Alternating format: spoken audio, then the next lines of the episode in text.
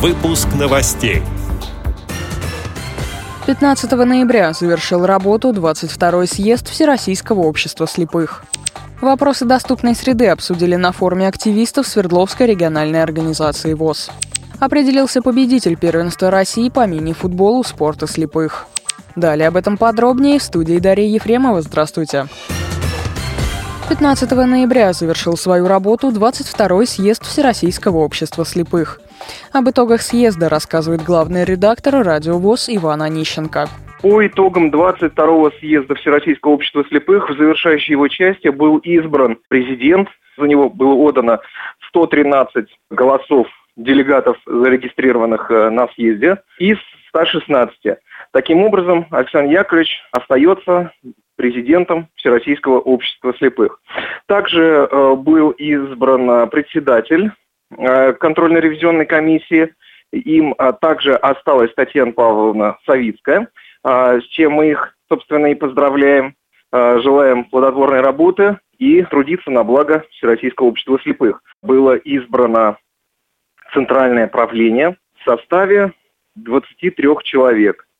Э, в центральное правления. Мне это очень приятно. Вошли два наших с вами коллеги, а, два сотрудника КСРК. Это генеральный директор Баженов Владимир Петрович. Он а, избирается в центральное правление очередной раз.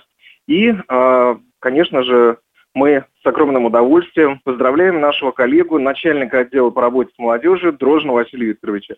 За ходом съезда вы могли наблюдать в прямом эфире радио ВОЗ. Безусловно, запись съезда через некоторое время вы сможете найти на официальном э, сайте радио Всероссийского общества слепых радиовоз.ру в разделе «Архив программ» преддверии Международного дня слепых Свердловская областная организация ВОЗ при поддержке Министерства социальной политики правительства области провела областной форум активистов «Доступная среда. Наша жизнь. От теории к практике».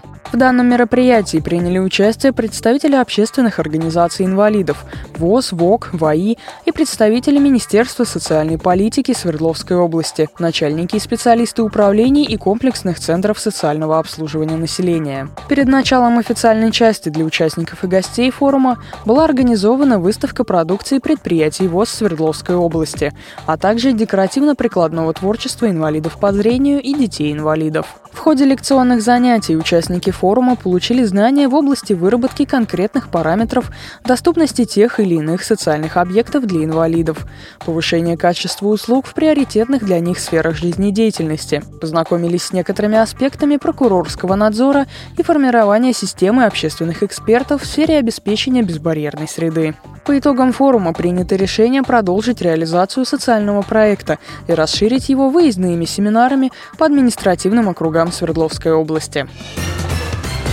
12 ноября завершились соревнования первенства России по мини-футболу спорта слепых. В первенстве приняли участие представители шести регионов страны. Победителями стали спортсмены сборной команды Московской области. Второе место завоевали футболисты Республики Мариэл.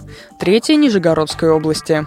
По словам старшего тренера по мини-футболу спорта слепых Александра Николаевича Ярастова, спортсмены показали высокий спортивный уровень. В Центре подготовки национальных сборных команд по футболу «Спутник спорт» в Сочи, на котором проходило первенство России, созданы комфортные условия для подготовки спортсменов и проведения соревнований высокого уровня. По итогам первенства России будет сформирован список спортсменов для включения в молодежную сборную команду России. С этими и другими новостями вы можете познакомиться на сайте Радио ВОЗ. Мы будем рады рассказать о событиях в вашем регионе. Пишите нам по адресу новости собака ру. Всего доброго и до встречи.